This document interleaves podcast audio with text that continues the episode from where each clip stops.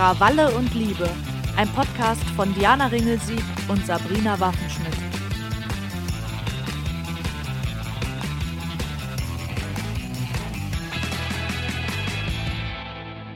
Hallihallo. Hi Diana. Ja, so schnell sieht man sich wieder. ja, wirklich schnell. Ja, die, man muss es jetzt, glaube ich, kurz erklären. Eigentlich ist heute die letzte Folge erst erschienen, nämlich die Verhütungsfolge. Mhm. Und normalerweise haben wir zwischen den Aufnahmen halt schon ein, zwei Wochen, naja, zwei nicht, aber eine Woche Luft. Mhm. Und jetzt liegt es sehr nah beieinander, weshalb wir uns jetzt hier eng getaktet wiedersehen.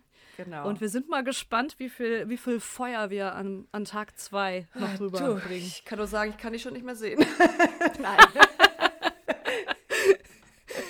Natürlich ja, nicht. Ich sehe dich immer gerne. Ja, ich dich auch. Ja, ich merke schon, wir sind auch eh, wir haben es gerade schon mal per WhatsApp ausgetauscht. Beide ein bisschen müde, weil wir beide mhm. einen langen Arbeitstag hatten. Mhm. Und da sind wir ja perfekt im Thema. Gute Überleitung, gekonnt. ja, Überleitungen sind meine Spezialität. ja, es geht um unseren Berufsalltag als Schreibende und der sieht ja sehr unterschiedlich aus. Ja, genau. Denn ich kriege auch relativ häufig mal Nachfragen bei Instagram und so, wo ich einfach merke, dass die Leute sich schon dafür interessieren, wie der Job als schreibende Person oder beziehungsweise der Alltag eigentlich aussieht, weil das für viele Menschen nicht so greifbar ist. Also ich glaube, bei ganz vielen anderen Berufen hat man einfach so eine klare Vorstellung davon im Kopf. Und bei uns offenbar nicht so, keine Ahnung. Das würden wir jetzt gerne ein bisschen näher beleuchten. Und dafür eignen wir beide uns ja auch ganz gut, weil ich ja auch seit einigen Jahren selbstständig bin und mhm. du in Festanstellung in einer redaktionellen Tätigkeit arbeitest. Da haben wir mal wieder ein schönes Kontrastprogramm. Auf jeden Fall. Ja, das passt auch so schön, weil du ja gerade in dein schickes neues Büro ziehst. Und in mein schickes Büro. ich kriege ja täglich Update-Bilder. Diana ja. ist ja ein Profi von, ähm, ein Einrichtungsprofi, äh, während bei mir irgendwie die Umzugskisten gefühlt Jahre stehen und ich wirklich fünf Jahre in einer Wohnung bin, wo immer noch Regale an der Wand fehlen. Hast du nach zwei Tagen schon komplett eingerichtet immer. Ja, immer. Das ist echt meine Leidenschaft. Ich liebe Einrichten über alles. Und also es machen sich auch alle, die damit dann mal näher zu tun haben, weil man vielleicht zusammen wohnt oder so.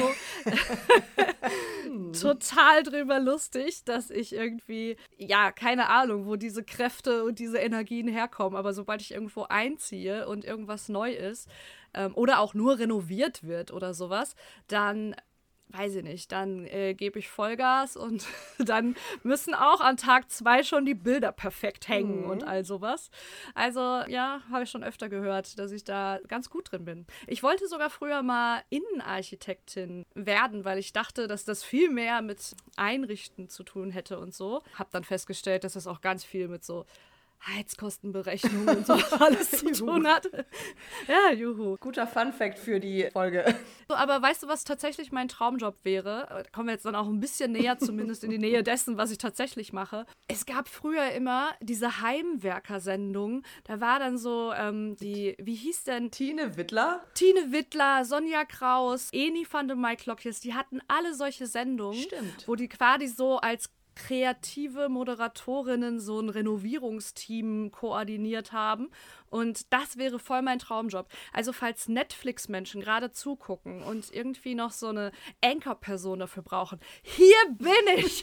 ja, jetzt, wo Marie Kondo an den Nagel gehängt hat, braucht es was Neues. Ja, also das wäre ich auch definitiv nicht gewesen. Aber nee, das, das ist mir auch klar. Das bin, das bin dann schon wieder eher ich, ein bisschen. Boah, die hat mich auch richtig sauer gemacht immer. Ich habe tatsächlich vieles davon schon so gemacht, schon immer, deswegen. Ja. Also aufräumen, also das ist ja auch alles in Ordnung, aber was mich aufgeregt hat, war dann immer dieses, und da musst du dich von jeder Bluse, die du nie anhattest, noch persönlich verabschieden. Aber das habe ich wirklich schon immer auch gemacht. Vor Lieblingsteilen, die habe ich echt verabschiedet.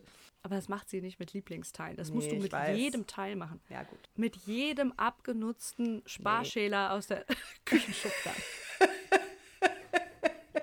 Jetzt müssen wir zum Punkt kommen. Wir driften Definitiv. ab. Ja, ich bin gerade in mein neues Büro umgezogen oder man muss sagen, ich bin noch dabei. Und es ist super aufregend. Ich freue mich wahnsinnig, weil ich tatsächlich zusammen mit meinem besten Freund Felix, mit dem ich ja auch das Global Mess Projekt damals gemacht habe, hatte ich ein gemeinsames Büro in Essen.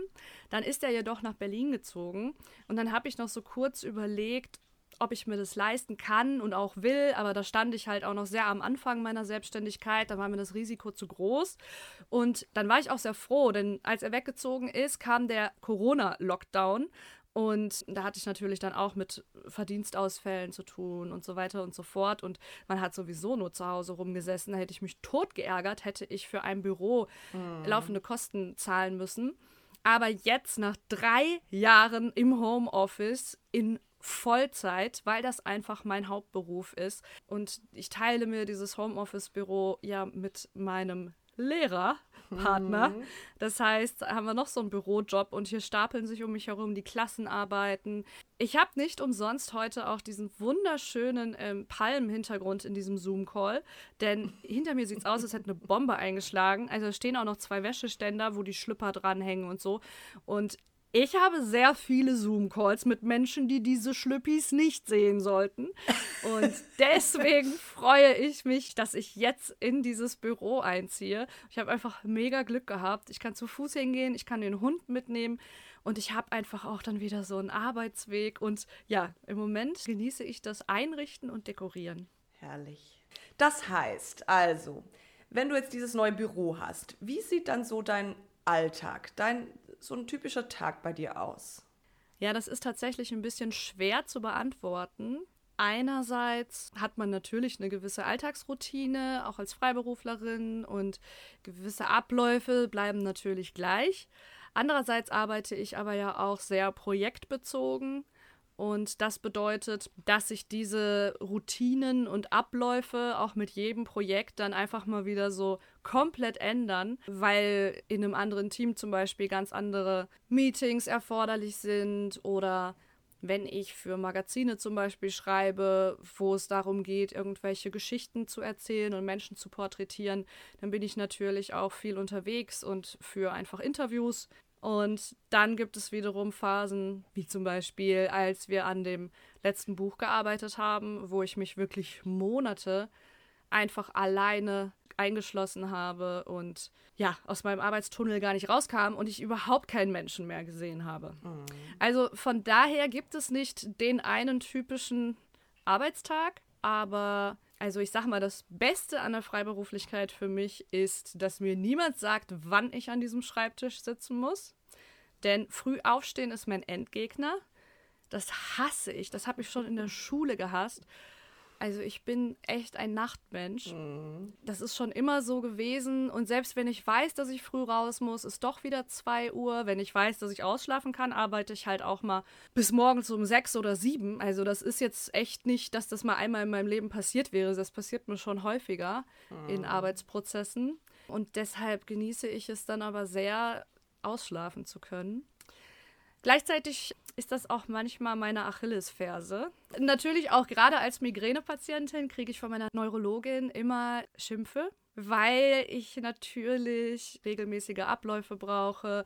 Also wenn ich es richtig machen würde, müsste ich jeden Tag zur selben Zeit ins Bett gehen und jeden Tag zur selben Zeit aufstehen. Und also das sind so Dinge, also das, das geht sehr schwer in meinem inneren Rhythmus überein. Mhm. Aber ich glaube tatsächlich, dass das neue Büro mich dahingehend wieder ein bisschen einfangen wird. Ich muss sagen, hier in diesen drei Jahren Homeoffice ist es teilweise komplett eskaliert, wo ich wirklich ins Bett gegangen bin, wenn mein Partner aufgestanden ist, mhm. weil ich seinen Wecker im Nachbarzimmer gehört habe und gedacht habe, oh fuck, ich sitze immer noch hier.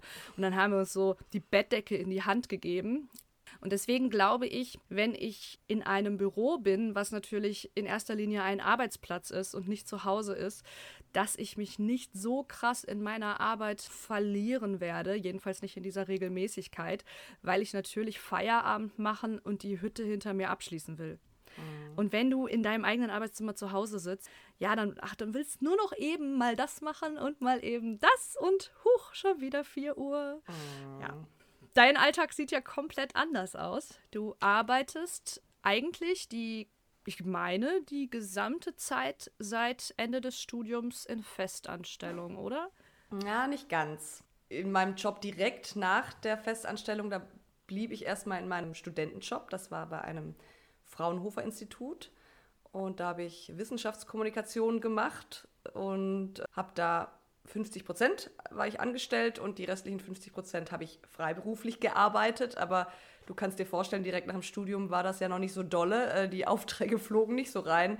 Und mit der Akquise hatte ich es nicht so. Gleichzeitig konnte ich mit diesem 50 Prozent Gehalt des Jobs überleben. Also passierte dann nicht so viel. Und dann war ich nochmal, ich war ja ich habe ja ein Jahr auch auf Mallorca verbracht. Da habe ich auch freiberuflich Stimmt. gearbeitet.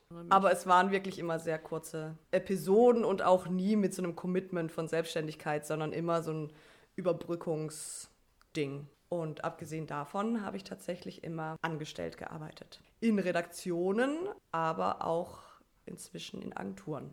Ja, da kann ich dir auch ein Lied von singen. also bei mir ist es auch immer so gewesen, als ich noch, also ich habe in zwei verschiedenen Agenturen oder genauer gesagt Kommunikationsagenturen gearbeitet, die eben eine eigene Redaktion hatten für verschiedenste Kunden und Kundinnen. Und das haben die Leute immer überhaupt nicht kapiert. So, hä, du hast doch, du hast doch Journalismus studiert. Was machst du denn jetzt in der Agentur? Machst du jetzt Werbung oder was? Ja, erzähl doch mal, was macht man denn so als Journalistin in einer in einer Agentur? Naja, es gibt natürlich auch unterschiedliche Agenturen. Ne? Und es gibt die klassische Werbeagentur, die wir noch kennen, irgendwie vor allem aus den 90ern, wo sich alle zum Burnout gearbeitet haben. Ich weiß nicht, ob das heute so viel anders ist, aber es gibt. Ich wollte eben, gerade sagen, also.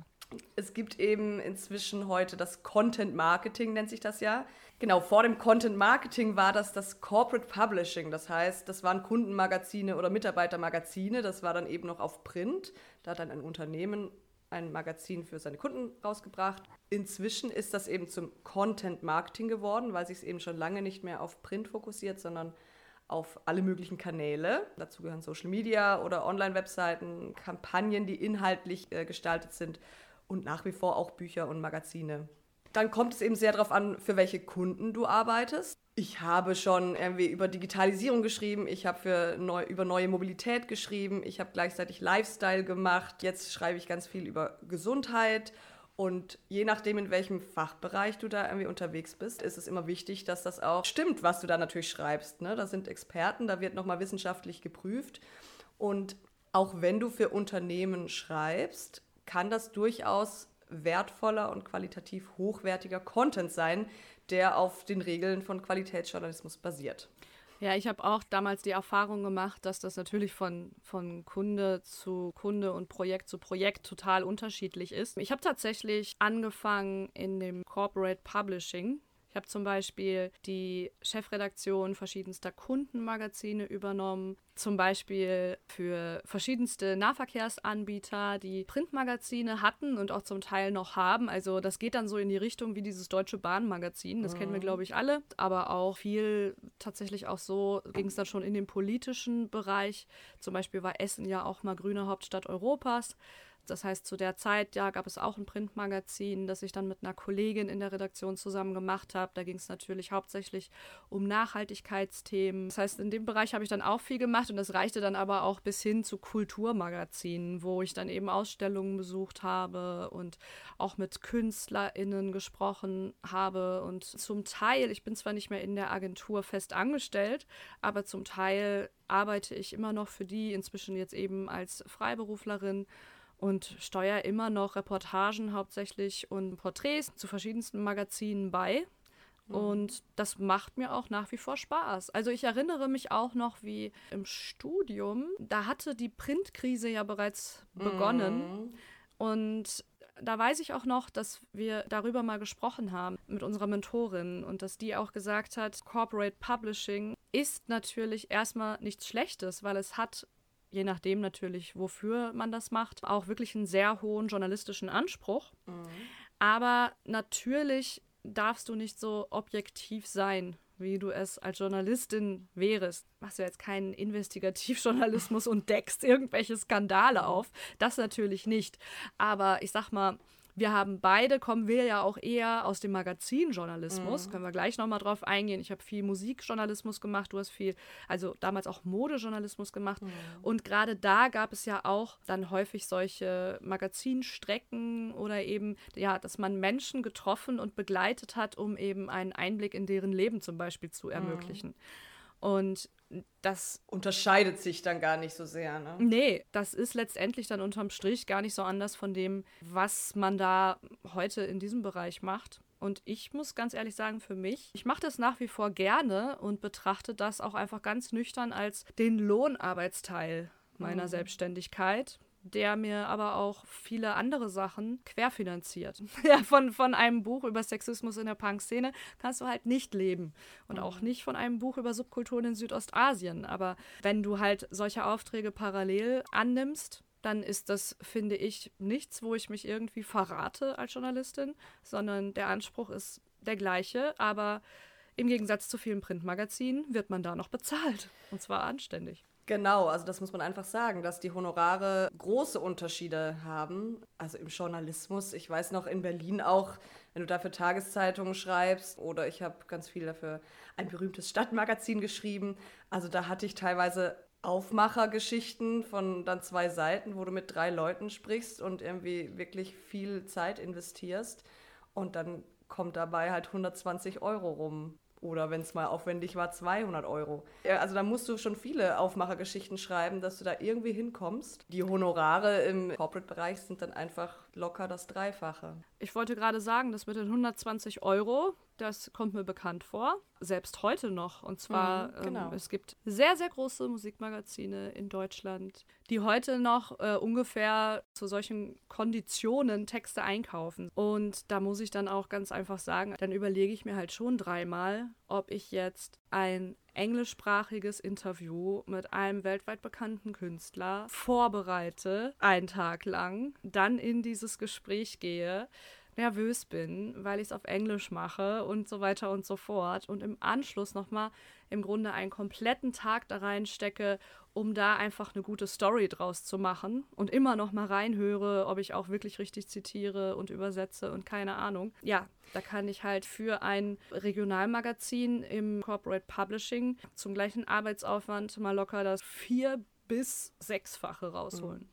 Mir sagte mal eine Freundin, und das fand ich sehr klug, es gibt drei Aspekte. Gerade die ist auch selbstständig gewesen, nochmal ein ganz anderer Bereich als wir. Aber die sagte, entweder es muss gut bezahlt sein, also das Geld muss stimmen. Oder du kriegst Fame, weil das ist irgendwie, das ist gut für dein Image oder du machst da Kontakte oder du hast die Hoffnung, dass da was geht. Oder es macht einfach Bock und es macht Spaß. Und die hatte als Regel, mittlerweile müssen einfach immer zwei Dinge da sein, damit sie einen Job annimmt. Und wenn du an dem Punkt bist, ist das definitiv ein Privileg, aber total richtig. Witzig. Das hast du mir nämlich schon mal erzählt. Und das geht mir nicht mehr aus dem Kopf seitdem. Und ich habe das tatsächlich am Wochenende in einem Gespräch, wo ich in einer, ja, in einem Konflikt um Rat gefragt wurde, habe ich genau das abgefragt. Mhm. Und ich habe aber tatsächlich auch nur gefragt, ob einer der drei Punkte erfüllt mhm. ist. Und die Antwort war nein. Und dann habe ich gesagt, ich glaube, du hast dir deine Antwort gerade selber gegeben. Ja, also keiner, keiner geht nicht. Aber zwei ist trotzdem schon tricky, ne? Also mhm. zwei immer zu erfüllen, das schaffe ich auch nicht immer. Nee. Es ist mir jetzt halt einfach wie Schuppen von den Augen gefallen, dass ich jetzt seit fünf Jahren selbstständig bin. Ich habe mich im Januar 2018 selbstständig gemacht. Interessanterweise war ja der Auslöser dafür mhm. die pillenbedingte Lungenembolie, von der ich in der letzten Folge erzählt habe. Ja. Es war tatsächlich so, dass ich damals auf der Intensivstation lag und ich war angeschlossen an diese ganzen Geräte. Das heißt, du hast auf dem Monitor, wie man das aus so Filmen halt kennt, hast du dann immer diese Kurve, den Herzschlag mhm. und bist halt komplett verkabelt und Blutsättigung und was weiß ich alles. Meine Mama war dann da und dann hat sie gesagt, oh Mann, da werden sich deine Arbeitskollegen ja freuen jetzt, ne? Da wirst du ja jetzt lange ausfallen, mhm. weil ich mhm. ihr vorher halt noch erzählt habe, wie stressig ja. es gerade an der Arbeit ist. Dann kam auf einmal der Pfleger reingerannt und hat gesagt, was ist hier los, was ist hier los? Und ich hab's halt, wir haben es überhaupt nicht geschnallt, was er eigentlich von uns will. Und äh, er hat dann sofort alle Geräte gecheckt und keine Ahnung. Und wir so, ist alles in Ordnung? Und dann meinte er, nee, ehrlich gesagt ist nicht alles in Ordnung, weil du hast gerade einen Ruhepuls von 180 und einen Blutdruck von weiß ich nicht, 200, 260 oder so, was halt beides irre hoch war. Und natürlich war das durch die Lungenembolie, waren eh beide Werte erhöht. Mhm. Aber in dem Moment, wo wir über die Arbeit gesprochen haben, ist das halt so über das gesunde Maximum, also von gesund sind wir weit entfernt, ähm, einfach hinaus, dass das Gerät Alarm geschlagen hat. Und dann stand er vor uns und wir haben gesagt, ja, boah, nö, ist eigentlich nichts Schlimmes passiert. Und meine Mutter meinte noch, wir haben nur kurz über ihre Arbeit geredet. Und er, ja, das kann ich sehen. So, zeigte auf meine Mutter, sie wechseln jetzt das Thema, zeigt auf mich und sie wechseln den Job. Ach, so geil. Und ich habe es halt gemacht. Ich muss dazu sagen, ich habe zu dem Zeitpunkt schon länger mit dem Gedanken gespielt, mich selbstständig mhm. zu machen. Aber es war immer noch so viel Sicherheitsbedürfnis da, dass ich auch überlegt habe, ob ich in so eine nebenberufliche Selbstständigkeit erstmal gehe und mir das langsam aufbaue. Und ich habe mich einfach nicht so richtig getraut. Ich meine, es ist ja auch krass, seinen Job zu kündigen und dann ja auch kein Auffangnetz mehr zu haben, wenn es dann in die Hose geht. Ja, mhm. bravo. Auf jeden Fall habe ich an dem Tag wirklich dann drüber nachgedacht und habe dann geguckt, denn es gab irgendwie so eine komische Kündigungsregel in diesem Unternehmen zum Quartalsende oder irgendwie mhm. sowas. Und dann habe ich festgestellt, dass ich bis morgen kündigen muss, um den nächsten Termin noch wahrnehmen zu können. Sonst verlängert sich das halt wieder um ein Quartal. Und dann habe ich meinem Partner geschrieben und dann hat er zu Hause am selben Tag noch ein Blanko-Kündigungsformular ausgedruckt und hat mir das auf die Intensivstation gebracht. Und dann habe ich das unterschrieben und alles ausgefüllt. Mhm. Und er hat das dann in der Agentur vorbeigebracht. Nachträglich sage ich, ich weiß nicht, ob ich mich jemals selbstständig gemacht hätte, wenn ich nicht dieses Schockerlebnis gehabt hätte. Weil ich meine, in dem Moment, wo du ins Gesicht gesagt bekommst, es wäre morgen zu spät gewesen. Du wärst mhm. morgen tot umgefallen. Also es ist höchste Eisenbahn. Dahinter fragst du halt, so cheesy es klingt, alles. Klar. Und ich meine, ich hatte sechs Wochen vorher geheiratet, war in den Flitterwochen. Natürlich ist das eine sehr besondere Zeit, in der man sehr, sehr glücklich ist, auch einfach. Und wenn das dann passiert, das erdet dich halt auf eine ganz andere Art und Weise und plötzlich weißt du sehr genau, was du willst und was dich glücklich macht und was dich vielleicht unglücklich macht. Was du nicht willst. genau, das wusste ich dann sehr genau. Ja, da erinnere ich mich auch noch dran. Wie würdest du denn sagen, wie, wie teilen sich so deine Jobs auf? Und in welchen Kategorien hast du die vielleicht für dich einsortiert? Also meine Arbeit gliedert sich in ganz unterschiedliche Bereiche. Also zum einen haben wir da solche Agenturaufträge, nenne ich es jetzt mal, die diesen ganzen Corporate Publishing und Content Marketing Teil abdecken und die einfach auch sehr gut bezahlt sind. Ich habe ja jetzt zum Beispiel auch bei einer Krankenkasse eine Migräne-Kolumne gerade erst mhm. bekommen, in der ich jetzt monatlich über meine Migräne berichte, um einfach auch mal eine andere Awareness für dieses Thema zu schaffen, weil das auch eine der stigmatisiertesten mhm. Krankheiten ist, die ja ein, ein sehr schlechtes Image einfach hat. Mhm. Aber ich mache für die zum Beispiel auch noch ganz viele andere Sachen. Sehr viele MedizinerInnen, Interviews und ja, habe da auch viel gemacht. Zum Beispiel in den Reisemonaten ging es dann auch viel um Reisekrankheiten. Dann bin ich hier ins Tropeninstitut gegangen und habe mit einem Spezialisten für Malaria gesprochen und solche Geschichten. Und Ansonsten aber auch viele Pressetexte, Texte für Websites, Kundenmagazine und die Agentur, bei der ich zuletzt gearbeitet habe, hier in Essen, die macht zum Beispiel auch Beilagen für überregionale Zeitungen wie die Zeit oder die Welt. Das sind dann meistens so vier bis sechs Seiten eingekauft werden. Mhm. Das merkst du als Leserin meist gar nicht, weil das ist einfach, sieht genauso aus wie der Rest Hat's eine kleine dieser Zeitung. Hat es eine kleine Spitzmarke oben drauf oder genau. so. Ne? Und genau. An dem Beispiel sieht man natürlich auch wieder super, wie krass die Grenzen da verschwimmen. Ich sag jetzt mal, die Zeit würde sich da ja jetzt äh, auch nicht irgendeinen Quatsch einkaufen. Die haben natürlich einen sehr hohen journalistischen Anspruch. Ja, das ist so eine Seite. Das, da kommen dann aber auch noch andere Auftraggeber zu, sind jetzt nicht nur Agenturen. Das sind dann schon die Themen, die ich so als meinen Lohnjob sehe. Und das trägt dann eben so andere Dinge mit. Ich habe ja, wie gesagt, zwei Bücher inzwischen rausgebracht, wo einfach sehr, sehr lange Arbeitsphasen drin stecken. Mhm. Das ist dann aber meistens so, dass ich das gar nicht, ich kann das nicht währenddessen. Also so ein Buchprojekt, ich glaube, Da können wir auch irgendwann nochmal wirklich gesondert drüber sprechen. Du hast ja auch schon Bücher geschrieben in einem ganz anderen Bereich. Da äh, wäre das jetzt für mich undenkbar, parallel noch zu arbeiten. Das heißt, wenn ich weiß, dass wieder so eine Phase kommt, dann spare ich halt wirklich und mache ganz viel Lohnarbeit vorweg, um mich dann zum Beispiel mal drei Monate rausziehen zu können und mich darauf zu konzentrieren. Ja, ansonsten, ich mache halt hier und da noch Musikjournalismus, aber auch nicht mehr so viel, weil es einfach unfassbar schlecht bezahlt ist. Und auch ehrlich gesagt, wen erreicht man damit noch, ist halt die nächste Frage. Also, ne, wenn man jetzt sagt, wie du gerade gesagt hast, ja, könntest du jetzt sagen, so Fame oder Geld? Ja, puh, mm, weder noch. weder noch. Was war der dritte Punkt? Spaß. Den hast du. Ja, gut, so.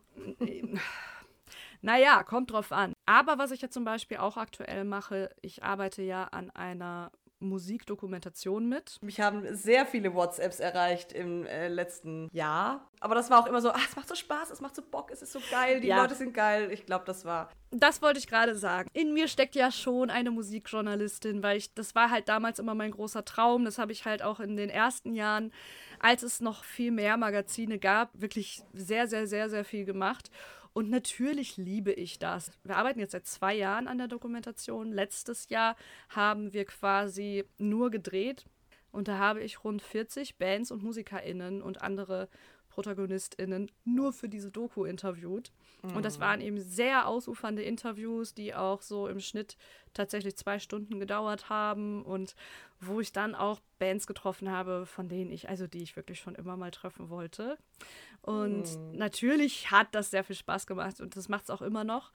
Und da sind wir jetzt gerade in der Postproduktion. Das heißt, dass ich da aktuell mit am ähm, Drehbuch schreibe. Und ähm, das ist sehr, sehr spannend für mich, weil ich sowas natürlich auch vorher in der Form noch nicht gemacht habe.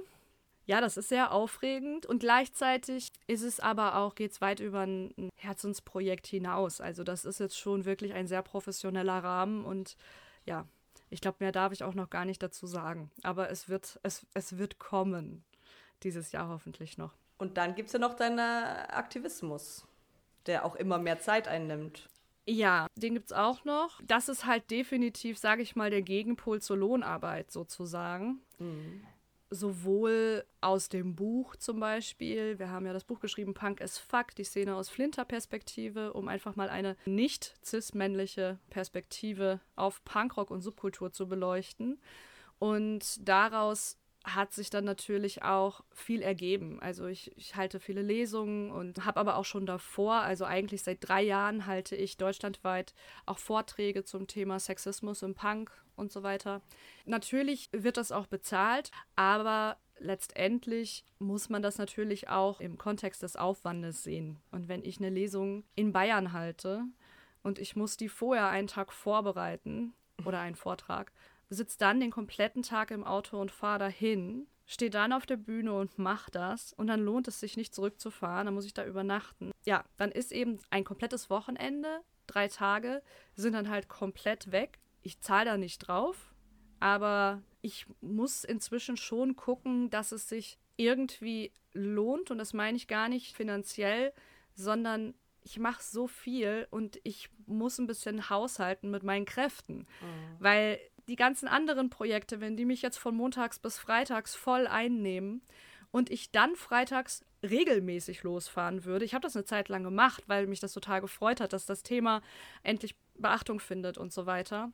Aber wenn dann diese wirklich winzigen Auszeiten, die ich im Alltag habe, dafür draufgehen, dann fällt mir das an anderer Stelle wiederum vor die Füße, weil ich krank werde, weil ich Migräne habe, weil ich ausgelaugt bin einfach. Mhm.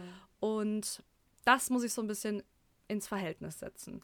Ja, Sabrina, ich mache das ja jetzt schon eine ganze Weile und wenn ich mir angucke, was die Vor- und Nachteile sind der Selbstständigkeit, dann ist für mich arschklar, dass ich, und Achtung, ich lehne mich jetzt weit aus dem Fenster, dass ich nie wieder in einer Festanstellung arbeiten möchte, weil das so sehr meiner Art zu arbeiten entspricht. Mhm. Wie ist das bei dir, wenn du jetzt quasi so eine Tabelle aufmachen würdest mit Vor- und Nachteilen, was Angestelltenverhältnisse auch angeht? Wo stehst du da? Ja, also auch Freiberuflichkeit ist grundsätzlich auch für mich was Verlockendes. Aber ich hatte ja mal so kurze Ausflüge, wie gesagt, und weiß wirklich nicht, ob Freiberuflichkeit wirklich was für mich wäre. Also ich finde im Angestelltenverhältnis, ich schätze es total, im Team zu arbeiten. Das ist jetzt ein bisschen anders, weil ich inzwischen viel im Homeoffice arbeite. Also Homeoffice Schrägstrich Mobile Office. Also ich habe letztes Jahr irgendwie zwei Wochen aus Irland heraus gearbeitet. Ich habe irgendwie jetzt im Winter von meinen Eltern aus gearbeitet. Und das ist schon so ein Punkt, den du ja unter anderem an der Selbstständigkeit schätzen kannst, den man jetzt auch ins Angestelltenverhältnis eher reinbringen kann, einfach seit Corona da ein bisschen mehr ermöglicht hat. Ich finde, man hat deutlich klarere Grenzen, wo man anfängt als Mensch und wo ja, man anfängt stimmt. als Arbeitende. Im besten Falle. Das haben natürlich auch nicht alle und auch ich habe schon Überstunden gemacht und sicherlich auch schon zu viele Überstunden teilweise gemacht. Aber grundsätzlich kann ich sehr gut sagen, uh, um 18 Uhr im Zweifel so, zu, äh, ich habe heute echt meinen Dienst getan. Das kommt natürlich immer auf den Job drauf an und auf äh, die Verfassung, weil ich finde, es kann trotzdem eben leidenschaftlich sein und also Agenturen ist auch nochmal was anderes, aber ich habe ja auch irgendwie in, im Journalismus gearbeitet und es ist schon geil, wenn du da im, im Team zusammen brütest. Und in meinem Job vorher habe ich so eine Reisebuchreihe mit aufgebaut, so eine regionale. Und da waren wir anfangs quasi ein Dreierteam aus Artdirektorin, ich war dann die Redaktionsleitung und eben die Verlegerin. Und das war auch, wir haben auch die ganze Pandemie über zusammengearbeitet, was mir total viel Halt gegeben hat, weil ich ja schon alleine lebe und ich einfach so meine sozialen Kontakte täglich hatte. Und das hat einfach so viel Spaß gemacht, da so zusammen an diesem Produkt zu arbeiten und es geil zu machen. Also das war so sehr designig und anders und neu und dann hatten wir auch noch Erfolg und das halt eben auch zu teilen, diesen, diesen Spaß und diesen Erfolg. Dann mache ich auch gerne koordinierende Redaktionsarbeit. Also ich war Redaktionsleitung, aber auch CVD und das macht mir schon Bock. Also ich hätte auch Angst, wahrscheinlich ist das gar nicht so, also zum Beispiel in deinem Arbeitsalltag ist das ja auch nicht so, aber ich hätte Angst, wenn ich jetzt in eine Selbstständigkeit ging, dass das erstmal nur Schreiben ist, irgendwie zu 100 Prozent. Und das ist mir zu viel, ehrlich gesagt. Das kann ich sehr gut verstehen. Ja, also ich schreibe gerne, aber ich hasse Schreiben auch gleichzeitig.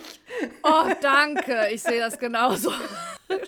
Und ich bin auch, man muss es auch sagen, ich bin in den Beruf gekommen. Und zwar, wahrscheinlich hätte ich eigentlich auch äh, Artdirektorin, also Designerin werden sollen. Aber ich bin über die Faszination von Magazinen tatsächlich in den Beruf gekommen. Und zwar über das ästhetische Erleben von Magazinen vor allem und auch über Werbung. Also mich haben geile Werbeanzeigen irgendwie fasziniert und ich muss an dieser Stelle kurz mhm. einwerfen. Sabrina hat zusammen mit zwei anderen Freundinnen von mir meine Hochzeitszeitung designt. Also sie haben mich damit überrascht und Sabrina hat tatsächlich eine Werbung sich ausgedacht in dieser Zeitung, in der mein Hund ein Chanel-Model ist. Und dazu hat sie einen Text geschrieben und immer wenn es mir schlecht geht, hole ich diese Zeitung raus und lese mir diese Chewy. Es, es, ist einfach das Chanel-Logo, nur dass da Chewy steht. Und dieser Text, oh Gott, ich müsste es jetzt eigentlich vorlesen, aber so schnell finde ich sie nicht. Aber ich weiß genau, was du meinst und deswegen passt das auch so. Genau, und gleichzeitig war ich dann halt gut in Deutsch und habe auch gern geschrieben und äh, fiel mir leicht. Und dann bin ich halt, ich weiß auch, ich habe in der neunten Klasse, das ist jetzt ein kleiner Exkurs, aber ich habe in der neunten Klasse, ich war damals auf der Realschule und wir hatten ein dreitägiges Berufspraktikum. Und ich habe das in einer Designagentur gemacht, also Kommunikationsdesignagentur und musste damals ganz viel zeichnen in diesen drei Tagen und so ein bisschen was am Computer, aber ich musste vor allem zeichnen und ich kann ein bisschen zeichnen oder damals auch noch besser wahrscheinlich als heute, weil ich das viel gemacht habe und malen. Am Ende dieser drei Tage hatte ich dann das Feedback-Gespräch mit meinem Chef und der sagte, dass ich da auf jeden Fall Talent habe, aber dass ich, um den Beruf zu ergreifen, doch vielleicht noch besser zeichnen können müsste. Dann bin ich in die schreibende Richtung gegangen. Was schon krass ist, heute ist ja völlig irrelevant, ob du zeichnen kannst, wenn du Grafikdesigner sein möchtest. Vielleicht wäre das mein eigentlicher Beruf gewesen. Das ist ja voll die traurige Geschichte. Na, Sabrina. weiß ich nicht. Dein Traum war es, Grafikdesignerin zu werden? Oder, oder also dann machst du ein dreitägiges Praktikum, ja. wo du gerade selber noch einen Witz machst. Da lern, kriegst du richtig viel Einblicke. Das gilt ja auch andersrum. Und dann ist da einfach dieser Typ, der dir nach drei Tagen sagt, so ganz hat es nicht gereicht. Und dann lässt du das fallen und machst was anderes. Ich bin erschüttert. Naja, ne, dann kam ja erstmal noch drei Jahre Gymnasium und was weiß ich was. Und dann war ich da einfach schon so Richtung Redakteurin gepolt und tatsächlich gar nicht irgendwie Autorin, Journalistin, sondern der Berufswunsch war dann schon immer irgendwie Redakteurin und Blatt machen vielleicht auch und ein Magazin machen. Also ich dachte halt, der Weg zu schreiben ist der Weg dahin und das stimmte ja auch. und Redakteurin bist du eben doch auch eher im Angestelltenverhältnis und nicht unbedingt im Freiberuflichen. Aber Freiberuflichkeit besteht ja auch für mich nicht nur daraus. Ich brauche schon auch Kontakt zu anderen, weil du gerade auch so die Teamarbeit hervorgehoben hast. Aber ich finde, ich habe die halt trotzdem, mhm. zum Beispiel eben in diesem Doku-Projekt, in dem ich ja jetzt seit zwei Jahren drin bin. Anfangs waren wir ein Viererteam, wo wir das Ganze erstmal alles so geplant haben und da haben wir einfach wöchentlich halt auch Calls gehabt, in denen wir erstmal zusammen uns überlegt haben, wo wollen wir eigentlich hin und dann muss zusammen die Idee ja auch gepitcht werden, um eben Partner da reinzukriegen, wo das Ganze dann auch erscheinen soll und so weiter. Dann kam in der Produktionszeit natürlich ein Produktionsteam dazu, also ein Kamera, Mann mit Assistent, in dessen Studio wir uns zeitweise auch eingemietet hatten. Man hat da ständig ein Team, was sich auch immer mal wieder verändert und das ist mir schon auch wichtig, aber du hast natürlich recht, ich sehe die jetzt gerade zum Beispiel sehr selten persönlich, das sind eher Zoom-Calls. Aber wahrscheinlich hat auch deswegen mir die ganze Dreharbeitsphase letztes Jahr so viel gegeben, weil gerade nach Corona waren das tatsächlich so mit meine ersten Kontakte mhm. so die mhm. ganze Zeit, die so übers enge Freundeskreis oder Familienverhältnis hinausgingen. Und da war es dann immer so, du hast uns ja auch mal besucht, dass wir uns dann wirklich immer in verschiedenen Städten so für zehn Tage oder so eingemietet haben in einen Ort mit Drehgenehmigung und da dann auch für die Zeit mit diesem Team eine WG gegründet haben. Und das war halt schon wahnsinnig cool auf jeden Fall. Ich glaube, auch wenn ich so an Freiberuflichkeit denke und wäre das was für mich, wahrscheinlich denke ich da auch an den Punkt, wo ich jetzt andocken würde, weil ich schreibe ja zum Beispiel auch noch nebenberuflich, freiberuflich. Nicht mehr so viel, weil ich habe ja schon einen Vollzeitjob, aber bin dann eine geldgeile Bitch, nenne ich das öfter mal. Nein, aber natürlich nicht nur das Geld, sondern irgendwie auch auf manches habe ich ja dann auch Bock. Ja, ja. Muss ich jetzt mal kurz einwerfen hier, ne? Neulich habe ich Sabrina eine Sprachnachricht geschickt, habe gesagt, boah, Sabrina, ey, ich bin, ich habe viel zu viele Aufträge angenommen. Ich weiß nicht mehr, ich sehe, das Ende ist nicht in Sicht. Hilfe. Also halt mich davon ab, falls ich sage, oh, da habe ich eine Anfrage bekommen. Und einen Tag später schreibe ich ihr, oh, scheiße, ich habe eine Anfrage bekommen. Ich konnte einfach nicht Nein sagen. Kommt einfach Sprachnachricht zurück, du geldgeile Bitch. ja, und da sind wir aber tatsächlich beim großen weiteren Punkt der, des Vorteils des Angestelltenseins, ist natürlich die finanzielle Stabilität. Ich bin halt Single und ich habe auch niemanden, der mich jetzt mal in einem schlechten Monat auffangen könnte und mal ein bisschen mehr Miete übernimmt ja. oder den Einkauf macht. Und gerade wenn man so eine Selbstständigkeit aufbauen würde. Aber ich bin auch ehrlich, das ist nicht der Punkt, an dem es scheitern würde bei mir. Also Angst hätte ich da wenig, aber es ist natürlich, würde ich jetzt starten, wäre das schon ein großer Punkt. Ne? Das ja, auf jeden Geld. Fall. Also das muss ich auch ganz klar sagen. Das hat mir dann gerade in den Anfangsmonaten auch wirklich sehr viel Sicherheit mhm. gegeben, dass ich einfach wusste, wenn das jetzt in die Hose gehen sollte, dann habe ich aber auch einen Partner, mit dem ich schon ewig zusammen bin und zusammen wohne und ich werde jetzt nicht meine Wohnung verlieren und auf der Straße leben. Also mein Worst Case war halt, dass es nicht klappt und ich mich einfach blamiere und die traurigste Person oh überhaupt sein werde und mich wieder in Festanstellung begebe. Äh, das war so das Worst Case Szenario, aber es ist halt nicht passiert und es hat von Anfang an recht gut geklappt. Und inzwischen ist es wirklich so auch, dass ich auch jetzt nochmal im Hinblick auf das Büro, was ich jetzt ja gerade angemietet habe, dass ich einfach nach fünf Jahren sagen kann, okay, also das hat sich so gut eingependelt. Natürlich sind da auch Schwankungen drin und die sind ja auch, wie ich gerade schon mal gesagt habe, manchmal bewusst, dass ich mal wieder äh, irgendwie mich richtig reinhänge für eine mhm. Zeit und mich total überarbeite, um danach auch mal wieder mich zwei Monaten oder so einem Projekt zu widmen, wo nicht so viel bei rumkommt. Oder auch einfach in den Urlaub zu fahren oder keine Ahnung, irgendwie sowas zu machen. Und das hast du jetzt gerade auch gesagt, das ist für mich, was du jetzt in deinem Job tatsächlich machen kannst, wäre bei meinen ehemaligen Arbeitgebenden ein Ding der Unmöglichkeit gewesen. Mhm. Es gibt einfach Unternehmen, die trauen sich das nicht, die sind zu misstrauisch mhm. ihren Angestellten gegenüber.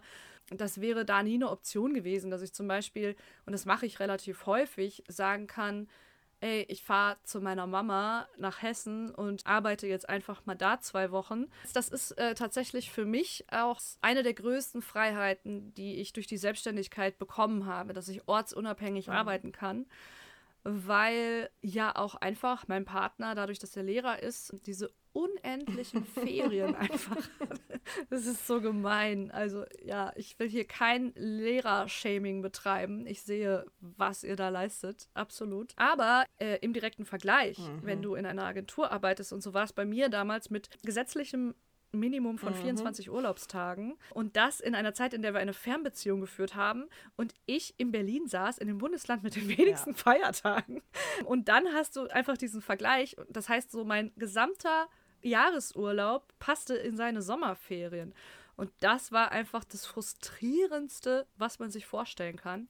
Und jetzt einfach die Freiheit zu haben, dass wir diese Ferien immer nutzen für alles Mögliche, selbst wenn ich nicht nur Urlaub da mache, sondern dann halt halbtags vielleicht mit dem Laptop in der Ferienwohnung arbeite mhm. oder so, aber das ist möglich. Also Arbeit verändert sich gerade, aber im besten Falle zum Positiven. Ich schließe es für mich überhaupt nicht aus, irgendwann vielleicht irgendwie anders zu arbeiten oder ehrlich gesagt, ich schließe es auch gar nicht aus, irgendwann einen ganz anderen Job zu machen. Ich glaube auch, dass ich mich deutlich weniger bei meinem Job auch als Schreibende definiere als du. Das ist aber auch, seit ich so ein bisschen auch in Agenturen bin, aber das Gefühl, jetzt bin ich halt auch so ein Agenturfuzzi. Und vielleicht grenze ich mich da innerlich auch so ein bisschen ab seither. Weil ich hatte das schon. Aber du hast Ich hatte diesen Struggle schon, als ich dann nach dem Studium und so das erste Mal in so einer Agentur gelandet bin, auch wenn sie klein war und aus einem Redaktionsbüro stammte. Und trotzdem musste ich mich da erstmal gewöhnen, dass ich jetzt Agenturarbeit mache und Content und eben nicht Journalismus. Und ich habe da meinen Frieden mitgeschlossen, aber so ganz abgeschüttelt kriege ich das nicht. Ja, da spielen aber auch noch ein paar andere Sachen mit rein. Also erstens sind wir beide zum Beispiel nie die Journalistinnen gewesen in diesem klassischen nee. Sinne, wie man ihn sich vorstellt. Also wir waren jetzt nicht die weibliche Version von Günter Wallraff.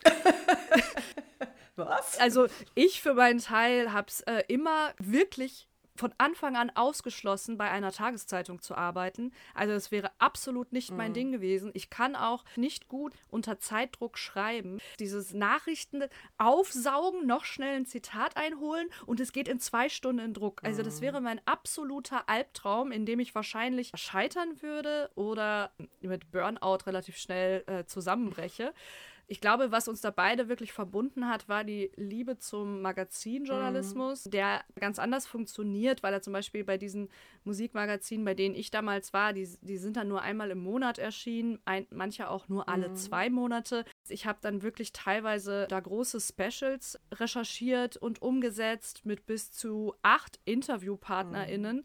und habe da Geschichten geschrieben, die über zehn Seiten gingen oder so. Da kann man sich ja ganz anders ausdrücken und das ist ein komplett anderes Arbeiten. Also bei mir ging es zum Beispiel auch beim Schreiben immer um das sich schöne ausdrücken. Mhm. So. Also ich spiele gerne mit Worten und das kannst du ja in der Zeitung nicht. Da ratterst du halt irgendwas runter. Deswegen hat mich das auch nie so interessiert.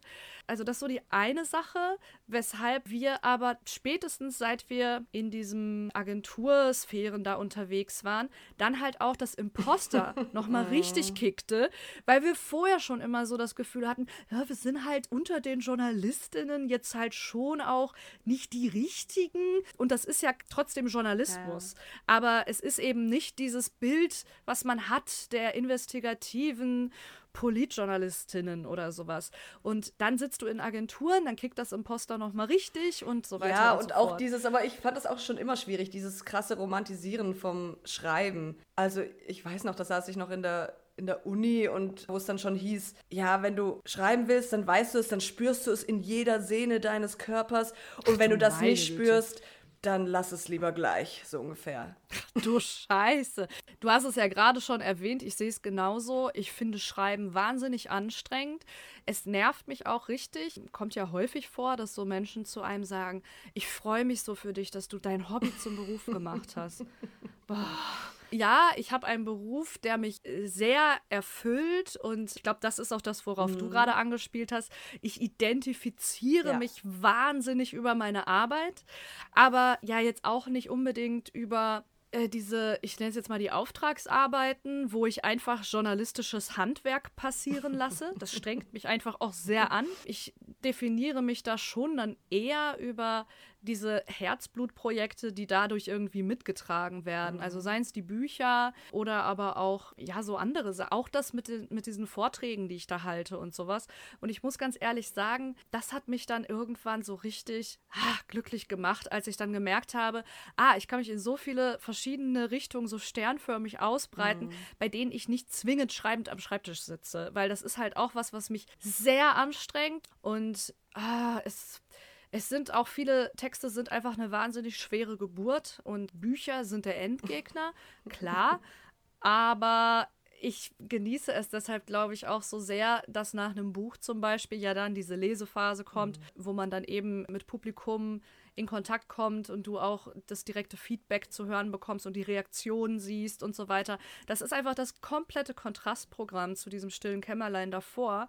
Und das macht mir in dieser Kombination wahnsinnig viel Spaß, weil ich bin zum Beispiel auch jemand, ich arbeite schon auch gerne alleine, weil es stresst mich total, Menschen mm. um mich mm. zu haben. Gerade weil mir das gar nicht so leicht fällt, wie viele mm. glauben.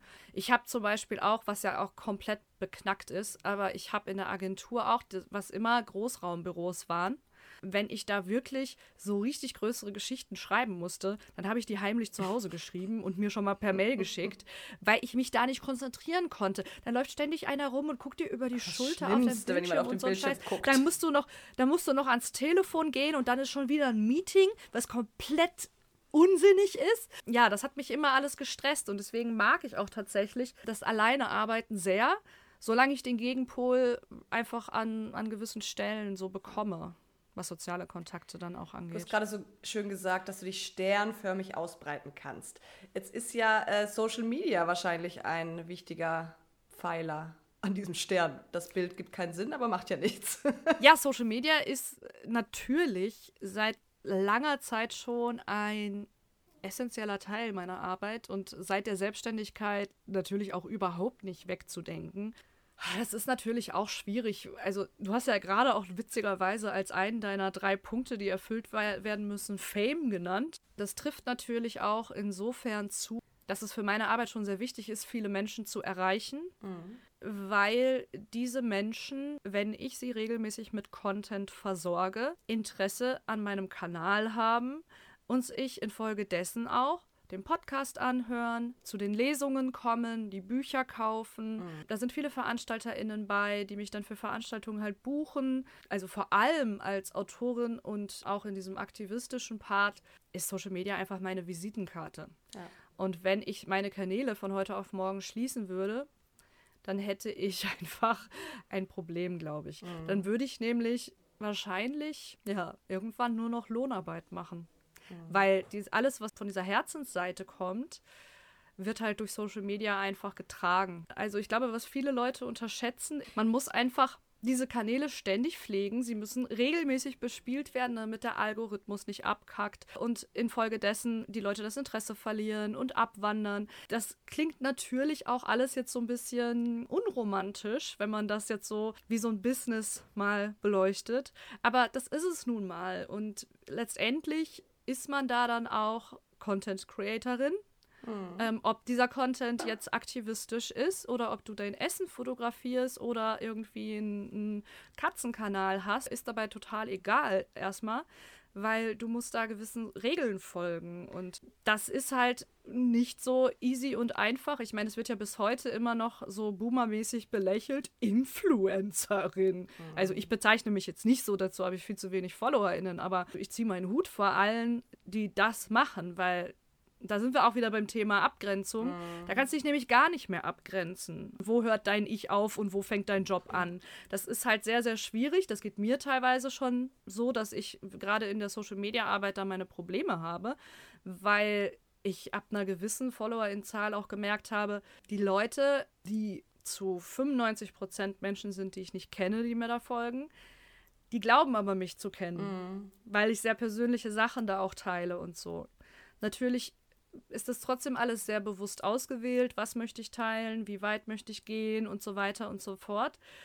Aber ich schreibe irgendwas zu einem gewissen Thema und dann kriege ich halt sehr, sehr viele Nachrichten infolgedessen von Menschen, die zum Beispiel etwas Ähnliches erlebt haben oder in einer Zwickmühle stecken und die dann glauben, ich könnte ihnen helfen. Und die glauben natürlich, dass sie in dem Moment die einzige Person sind, mhm. die mir schreibt oder mich um Rat bittet.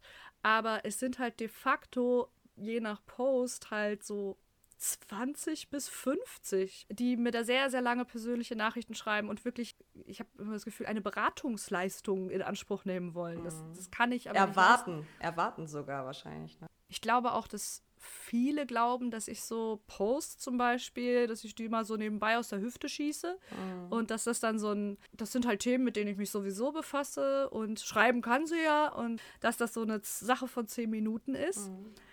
Aber um ehrlich zu sein, wenn ich zum Beispiel wirklich einen Post mit feministischem Input mache, dann dauert schon alleine das dass ich den schreibe und ausformuliere und mir Gedanken mache, was ich damit sagen will und äh, was ist der Clou. Also so in etwa drei Stunden. Mhm. Nur das Texten und das Foto dazu raussuchen und die Hashtags sich überlegen und so weiter und so fort. Dann gehen da halt schon mal so paar Stunden für drauf. Und wer dann, wenn der dann erstmal draußen ist, dann geht es ja erst los. Mhm. Weil dann mhm. muss ich dazu das ja noch auf Facebook spiegeln.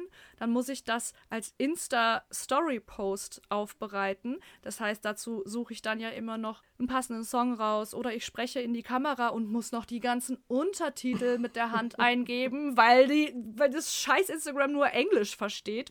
Und dann kommt, geht es natürlich los, dass die Leute kommentieren und dass sie mir Nachrichten schicken. Das heißt, dann muss ich ja diese Kommentarspalte auch nach Möglichkeit moderieren und darauf eingehen. Und an den Tagen, wo ich wirklich gute Postings habe, ist es ein kompletter Arbeitstag, nur dieser eine mhm. Post. Und je nachdem, wie viel Reichweite die bekommen und wie äh, erfolgreich die sind, kann sich das auch noch ähm, über eine Woche ziehen. Nur mit Feedback dazu.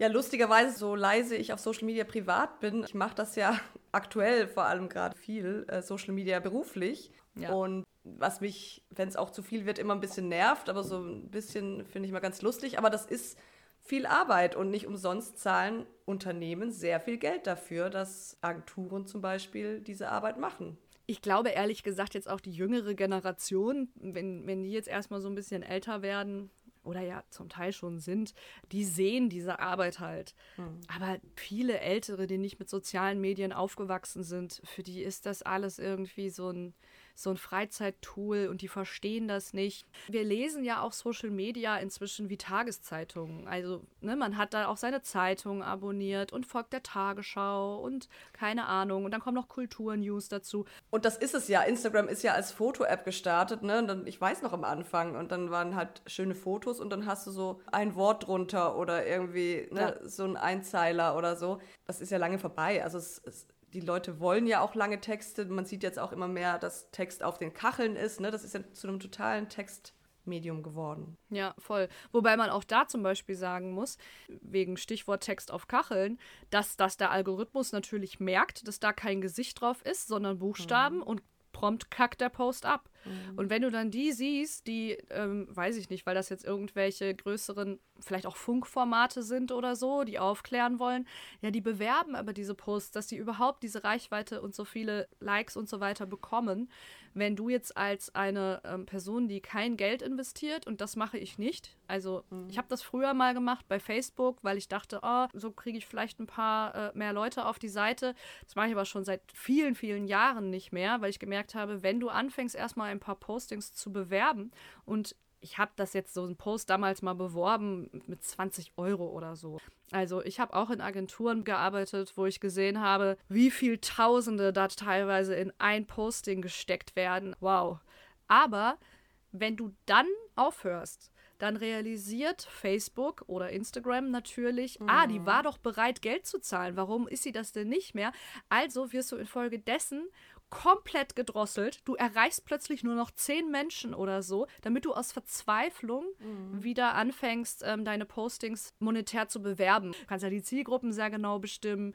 Wie alt sind die Menschen, denen dieser Post ausgespielt werden soll? Mhm. Welches Geschlecht haben sie? Welche Interessen haben sie angeklickt? Welchen Seiten folgen sie? Das heißt, du kannst da sehr genau bestimmen, wer deinen Post zu sehen bekommt ja. und kannst damit auch sehr viele Likes abgreifen, was natürlich noch lange nicht heißt, dass das äh, dazu führt, dass diese Menschen dir dann auch folgen und dass es zur Interaktion kommt. Oftmals ist das einfach rausgeschmissenes Geld, nur damit da die Zahl der so und so viel Likes steht. Und ich habe quasi dann einen kalten Entzug gemacht, in dem ich sehr wenig Reichweite hatte. Und irgendwann haben sie geschnallt, die ist so broke, da werden wir nie wieder mal was rausholen können. Dann geben wir ihr ihre Reichweite jetzt zurück.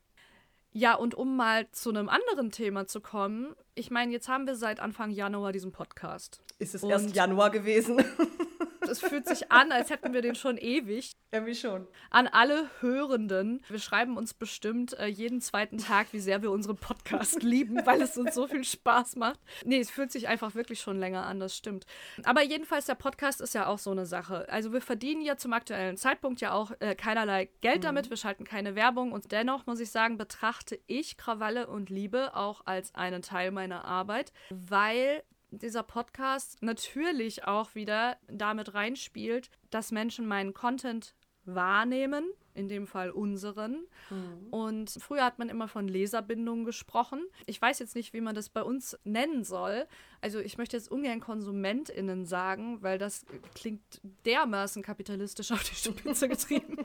Aber letztendlich ist es das ja. Ich finde, wir haben ja auch diese Folge jetzt bewusst Arbeitsalltag von Schreibenden genannt, weil, ja, wir sind studierte Journalistinnen, aber ich finde halt auch unter all den Dingen, über die wir heute auch schon gesprochen haben, das allein trifft es halt auch nicht mehr. Mhm. Und ich sehe mich da inzwischen eher als eine Art, ja, Publizistin. Also mhm. total kanalübergreifend. Und da ist dieser Podcast natürlich ein Teil von geworden. Und dass ich glaube auch, es macht uns beiden so viel Spaß, weil wir dafür nicht schreiben müssen. ja. Das trifft es total, weil, also ich habe das ja auch im Studium, wir haben ja auch Radio gemacht und auch Fernsehen ja. und ich wollte aber halt immer zu Print und das war irgendwie der Weg übers Schreiben. Wir sind auch beide so doof gewesen, so mal doof. ganz kurz ernsthaft. Wir sitzen da mitten in der Printkrise, bevor es so richtig losgeht irgendwie und dann haben wir einfach die drei Schwerpunkte, haben wir einfach Print, TV und Radio. Das Beste ist, online wurde noch gar nicht angeboten. Nee, das setzt sich nicht durch. Wir beiden einfach, nee, wir lieben Printmagazine. Wir, wir, wir spezialisieren uns definitiv auf Print. Aber du, man muss auch sagen, wir haben noch ein paar Jahre mitgenommen, äh, bevor es jetzt wirklich. Ja, das stimmt. Also wir haben wirklich schöne beide sehr, sehr schöne Magazine ja. und Hefte gemacht. Möchte ich auch nicht missen. Aber tatsächlich habe ich das schon immer geliebt an den anderen, also vor allem auch an Radio und jetzt eben beim Podcast kommt das jetzt wieder so auf und so große technische Probleme, wie wir teilweise auch am Anfang hatten. Man erinnert sich doch wieder so ein bisschen, ah ja, und diese technische Dimension von so einem Stück, das liebe ich total, weil beim Schreiben bist du immer so in deinem Kopf und bei dir und äh, muss ja nicht mal intellektuell sein, aber du bist halt nur in deinem Kopf und am Denken. Ich meine, du bastelst im Schreiben auch, ne? Dann hast du deine Zitate und dann kannst auch ein bisschen Tetris spielen, wenn du willst. Diese technische Komponente bringt da so was ganz anderes rein und das macht total Bock. Und tatsächlich müsste ich mich eigentlich auch noch mehr in diese Richtung begeben. Ja, guck mal, als wir angefangen haben, aus rein technischen Gründen habe ich ja anfangs geschnitten. Mhm. Und dann weiß ich noch, dass du immer geschrieben hast, boah, ich habe so ein schlechtes Gewissen, jetzt hast du wieder alles alleine geschnitten. Und ich habe immer geschrieben, nee, nee, passt schon, das macht mir super viel Spaß, weil das einfach wie eine Meditation für mich war. Ich glaube, kurz, wir, wir fangen mal einmal von vorne an. Ja eigentlich hat der Podcast ja einiges mit der Social Media Problematik gemeinsam. Vor allen Dingen, seit es diese ganzen Another White Dude with a Podcast. ja, diese ganzen Typen gibt, die einfach, glaube ich, wirklich sich hinsetzen und sich einfach eine Stunde oder sogar zwei drauf loslabern und am Ende hauen die da vorne eine Anfangsmelodie vor und dann Schluss, dann laden die das hoch und sagen, geil, ich habe einen Podcast. So machen wir das natürlich nicht. Also wir haben da natürlich auch trotzdem unseren Anspruch, der sich aus unseren Berufen ergibt irgendwie. Mhm. Und deswegen haben wir herzlich gelacht, als wir vor ein paar Wochen in einem alkoholisierten Zustand auf einen Freund trafen, der sagte: Hey, hey, hey, ganz kurz, nimm das doch kurz mit dem iPhone auf, dann habt ihr doch schon die nächste Podcast-Folge. Und wir haben, haben einfach so gelacht, weil mal ganz abgesehen davon, dass wer möchte ein Gespräch, was, er, was man alkoholisiert um 4 Uhr morgens geführt hat, mhm. der Welt zur Verfügung stellen? Niemand. Niemand. Ja, tatsächlich äh, geht ja jeder Folge Recherche und Dramaturgie voraus. Ja, man kann schon sagen, ein halber Arbeitstag, weil wir ja uns dann nochmal austauschen und jeder für sich vielleicht Fall. zwei, drei Stunden und dann tauscht man sich nochmal aus. Wie viele Sprachnachrichten wir immer äh, hin und her schicken. Und je nachdem, welches Thema das ist und wie viele Studien man sich da auch noch anguckt oder Zitate raussuchen möchte oder so, kann man sich darin schon verlieren. Und dann dauert das natürlich eine ganze Weile. Und im nächsten Schritt überlegen wir uns ja dann erstmal so eine Art Dramaturgie. Also wir skripten das nicht. Mhm. Also wir haben jetzt nicht ausformulierte Blätter vor Augen, sondern wir überlegen uns quasi gemeinsam einen Ablaufplan, damit wir grob wissen, was der rote Faden ist mhm. und wo auch der Höhepunkt ist und wie man am Ende ja die Klammer bilden kann zum Anfang und so weiter. Also ich glaube, wir haben da schon durchaus journalistische Ansprüche, zumindest was das Storytelling angeht. Mhm. Obwohl im besten Fall kommt dann das natürlich zusammen, ne? die Vorbereitung und dann irgendwie so eine Freiheit und ein Gespräch genau. tatsächlich zwischen Freundinnen.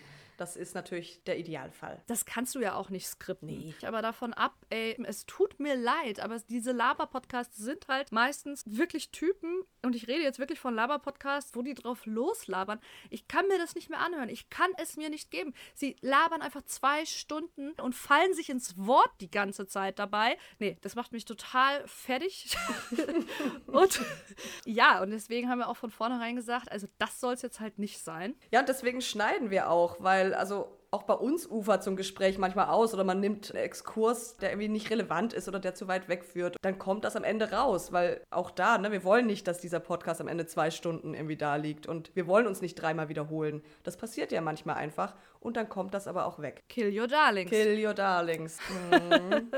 ja, und dann kommt eben dieser Schnitt und auch da haben wir beschlossen, das äh, Vier-Ohren-Prinzip walten zu lassen.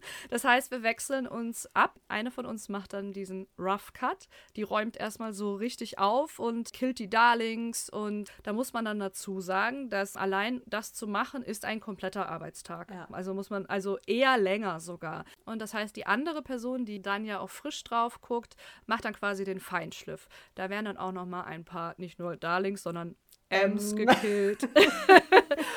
ein paar Pausen verkürzt. Wir sind in echt äh, viel weniger klug, als wir hier klingen. Ach nö. Nee, wir sind schon klug. K-L-U-K. K-L-U-K. Ich glaube, das erklärt auch nochmal, warum ich den Podcast auch als Teil meiner Arbeit betrachte, weil schlichtweg ganz viel Arbeit drinsteckt die aber wahnsinnig viel Spaß macht. Und für mich war das auch tatsächlich jetzt so in den letzten zwei Jahren der Moment, wo ich gemerkt habe, wie sehr ich meine Arbeit liebe, weil sie so abwechslungsreich ist, weil es eben was komplett anderes ist, ob ich ein Fernsehinterview vor einer Kamera führe, ob ich äh, ein Buch schreibe und da bis nachts alleine sitze oder ob ich mich mit meiner besten Freundin unterhalte mhm. und daraus in gemeinsamer Arbeit einen Podcast mache. Es sind vollkommen verschiedene, unterschiedliche Dinge, aber das alles wird sich am Ende des Tages an ein Publikum richten. Und ich liebe es einfach auch, das Feedback zu kriegen. Also, weil ich mhm. einfach dank Social Media auch nicht mehr das Gefühl habe, in einen luftleeren Raum hinein zu createn. ja, ich meine, hast du quasi einen Text für ein Printmagazin beschrieben? Also ja, jetzt mal im Ernst, wie viele Leserbriefe hast du denn so gekriegt mhm. zu einem Artikel? Ne? Hat es tatsächlich gegeben, aber sehr, sehr selten. Ich finde es schon auch schön, dass man quasi auf alles, was man in die Welt hinauslässt, auch eine Reaktion bekommt. Ja, da habe ich jetzt den Kuchen und die Sahnehaube abgegriffen, weil ich kriege alle lieben Nachrichten und die positiven Rückmeldungen zum Podcast von dir und du musst mich aber mit den nervigen Seiten nicht äh, rumschlagen.